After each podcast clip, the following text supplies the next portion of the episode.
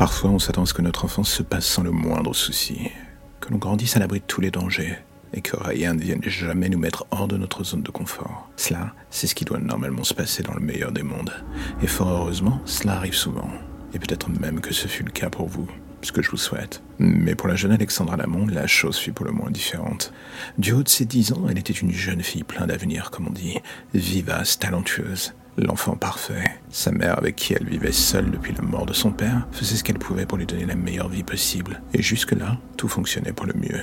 Mais un soir, la petite vie si parfaite du duo prit une tournure pour le moins inattendue. Seule dans sa chambre, Alexandra finissait de lire un livre sous sa couette, comme à son habitude. Se noyer dans les livres était sa passion, son remède aussi contre la déprime, un virus transmis par son père peu avant sa mort. Elle pouvait littéralement dévorer un livre par jour. Et ce soir-là, elle avait pris le parti de tenter la ligne verte de Stephen King, bien que sa mère lui avait déconseillé.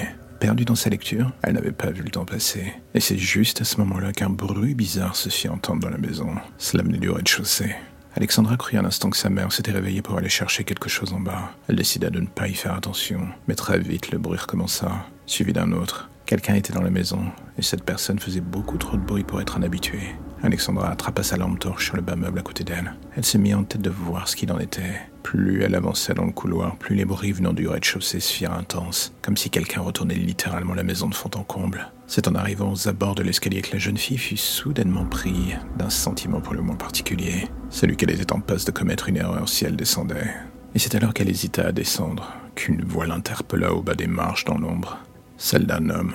Et en l'entendant, Alexandra se figea sur place, comme si une main glacée venait de lui toucher le dos. La voix était celle de son père. Il l'appelait en lui demandant de venir le voir. Et surtout, qu'elle ne devait absolument pas s'inquiéter. Soudain derrière elle, Alexandra entendit la porte s'ouvrir. C'était celle de la chambre de sa mère. À en juger par le visage de cette dernière, elle aussi avait entendu la voix. Elle attrapa d'une main sa fille et les deux se barricadèrent dans la chambre. Trente minutes plus tard, prévenue par les voisins qui avaient entendu des hurlements et des coups de feu, la police arriva sur les lieux.